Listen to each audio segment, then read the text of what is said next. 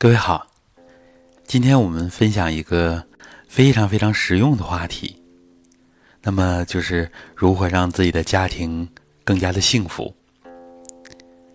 上午呢，在修身群里边，大家聊得非常好，气氛气场，一天一个提升，一天一个变化。那么就谈到了爱人和孩子，我的爱人罗老师呢。十几年之前就开始跟我一起练俯身弓腰啊，练我们的动功。最近几年呢，又练直腿坐和站桩。他本人的收获非常之大。一方面呢，解决身体上的问题，啊，像以前身体非常弱，然后还有痛经啊、头疼啊这些问题，现在都很好的得到了解决。然后更主要呢是，他本人注意的、注重的。健康啊，更主要的是美丽。其实女人呢都爱美。这两年通过直腿坐啊，加上站桩的加量啊，整个人瘦了一圈，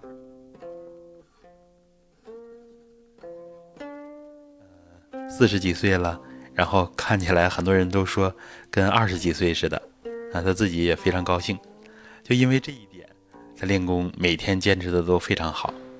因为他自己说，练功一停了啊，然后气色呢，呃，皮肤啊，马上就明显不如之前了。因为我们的皮肤呢，需要元气来养。其实，那站桩啊、直腿坐呀，让我们肾精、肾气充足。那么肾呢，肾精是通过肺来服布到皮肤的，所以说肺朝百脉，肺主皮毛。啊，就是这样。想让自己的皮肤年轻，外在的这些东西只能起辅助作用，真正的要靠自己，自己的元气充足啊，肾气、肾精充足，精血充足，这才能养自己。所以，想要年轻，想要漂亮，想要阳光的气质，那么除了修炼，就没有更好的办法了。这是不二法门。所以呢，我们家庭的氛围其实随着修炼修身，随着传统文化，在我们家庭，呃，是一步一个脚印儿啊，每年都在提升。虽然我们提升的比较慢，但是大的趋势、大的方向是好的。我们一家三口现在，包括父母，包括我的妹妹啊，都在练功。家里成员呢是越来越多的走进。传统修身，而且呢，每个人都有越来越多的收获。那么，包括孩子啊，昨晚公布了成绩，嗯，孩子很低调啊，不让我往外说。但实际上，为了普及咱们传统文化，我呢就把家人的这个小小的成绩，有的时候经常要拿出来。为什么呢？因为自己实实在在的。这一些变化，家庭里边氛围的提升，这些信息是最实的，比讲别人的例子呢信息要实。所以讲课的时候呢，我经常要提到爱人罗老师，有的时候要提到孩子。其实这是有的时候是自然流露，也是为了更好的。因为说传统文化再好啊，练功再好，那么你自己有哪些收获？自己家人有哪些收获？这其实是最有说服力的啊，最有说服力的。所以呢，嗯，今天在群里说的多了一点，把爱人的照片，他是示范的直腿坐啊，罗老师示范的，也传到了群里啊，这样大家，呃，氛围非常好啊。今天后来我把孩子的成绩又说了一下，嗯，去年呢，上个学期啊，他都是一直在。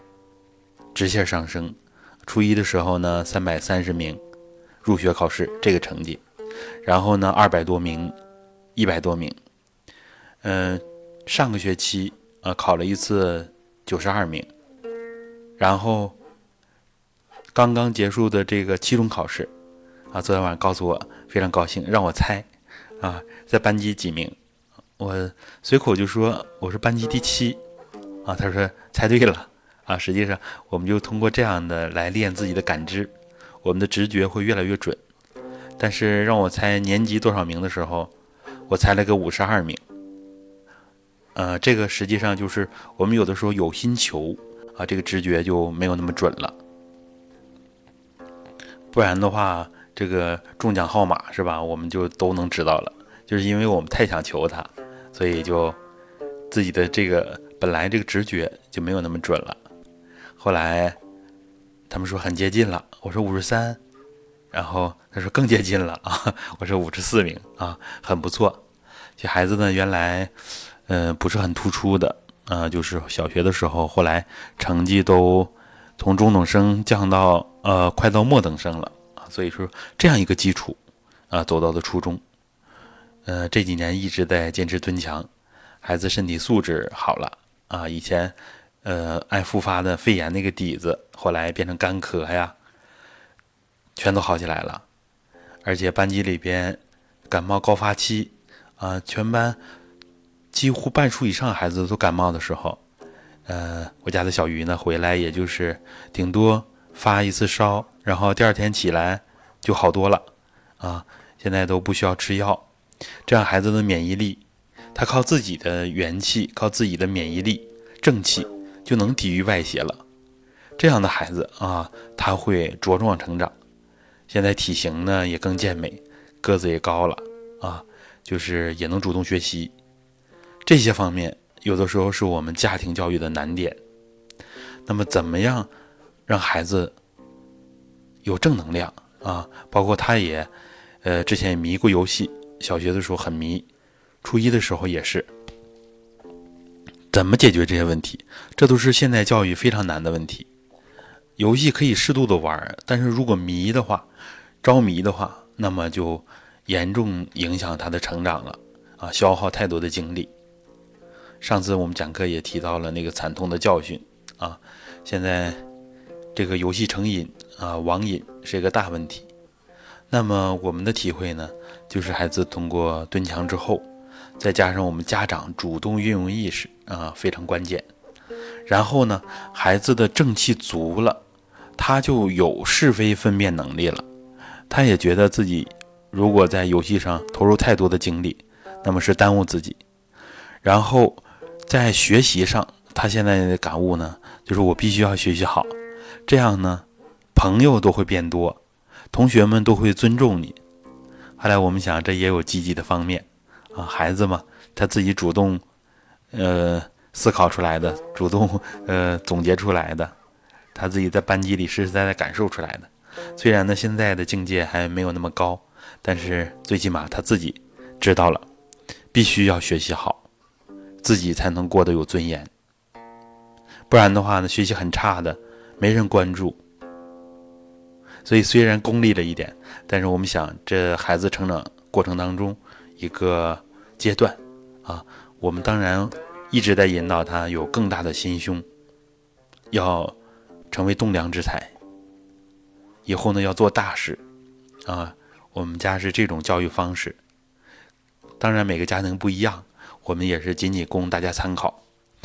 因为老师在新书啊，在中华新学严格简述。啊，这本书的第三次印刷里边，呃，特意写了一页字，啊，就是提到了尽德修业，惜贤惜圣，服务人民，一诚心正。其实就是想让我们更多的人有志于成为圣贤。那么我们现在传统文化回归，很多家庭呢，都给孩子塑造。一个成为圣贤的这样的一个摇篮，我想这个大气场起来，我们的国家提升的就更快了，因为他们这一代人成长起来，就会有很多的圣贤，那么各行各业都会有非常大的提升，所以真的非常感恩我们全国从上到下的这种传统文化回归的氛围，然后这个氛围呢，还需要进一步深入。就是要真正的实修，这才能把传统文化落到实处，然后在这个新的时代有更大的作为。好，关于呃自己家庭的这个氛围呢，其实还有很多很多，以后我慢慢的分享，包括家族内部的矛盾，其实我这几年实实在在的经历过来，都是用正念去化解，啊，为家人、为家族的亲人做多少，都不要求回报，甚至他们的一个笑脸、一个感激的态度啊，一句感恩的话。都不要求，你是我的亲人，那么我为你做就是应该做的。如果有这样的心态，总是用这样的正念，总是积极的面对家庭，那么很多很多的矛盾都迎刃而解了。在家里边不是讲理的地方，很多人都懂，是讲情的地方，但是很多人做不到，为什么呢？因为在这里边，我们都是内心最深处的。啊，没有了那个平时的，我们之前说过啊，平时的伪装，平时的这种警觉啊，回家的时候，在家里的时候完全放松下来，那个真我就出来了。这个真我里边实际上是后天形成的，它不是真正的良知那个我，而是一个客体的我，就是我们后天形成的，我们叫做参照系啊。大家学习相应的理论就知道了。为什么儒家说错认主主人公啊？刚刚我跟妹妹还交流这个事儿，就是因为我们主体的我经常是处于隐藏状态的啊，就是那个客体的我后天形成的这个我，他经常占主动，自己的经验呢、经历呀，每个人的这个课题的我都不一样啊，所以儒家叫错认主人公，所以只有在我们。有精进心的时候，我们上进的时候，这个时候真我才起作用，啊，所以这些话题呢就比较深入了。那么需要我们对中华心学啊，尤其是我们的一元体理论，大家学了之后才能够逐渐的理解。而这些真正是我们传统文化的精华。所以结合今天的讲课，给大家两个脉络，想。提升自己家庭，提升自己，势在必行。一个呢就是中华心学，一个呢是中华气学，啊，这都是我们修炼的核心。而我们以前呢，只注重自己的这个形，却忽略了气和神。好，那么今天的话题呢，我们就呃即兴的拓展了这么多，希望对大家有所帮助。通过传统修身。我们通过实实在在的实修实证，在世上磨练，啊，这都是传统心学的内容。自己的家庭真的会越来越幸福。呃，这二十年下来，我感觉从爱人从相识相知啊，到组建一个家庭，后来有了我们的小鱼，啊，真是经历过风风雨雨，但是一路走来呢。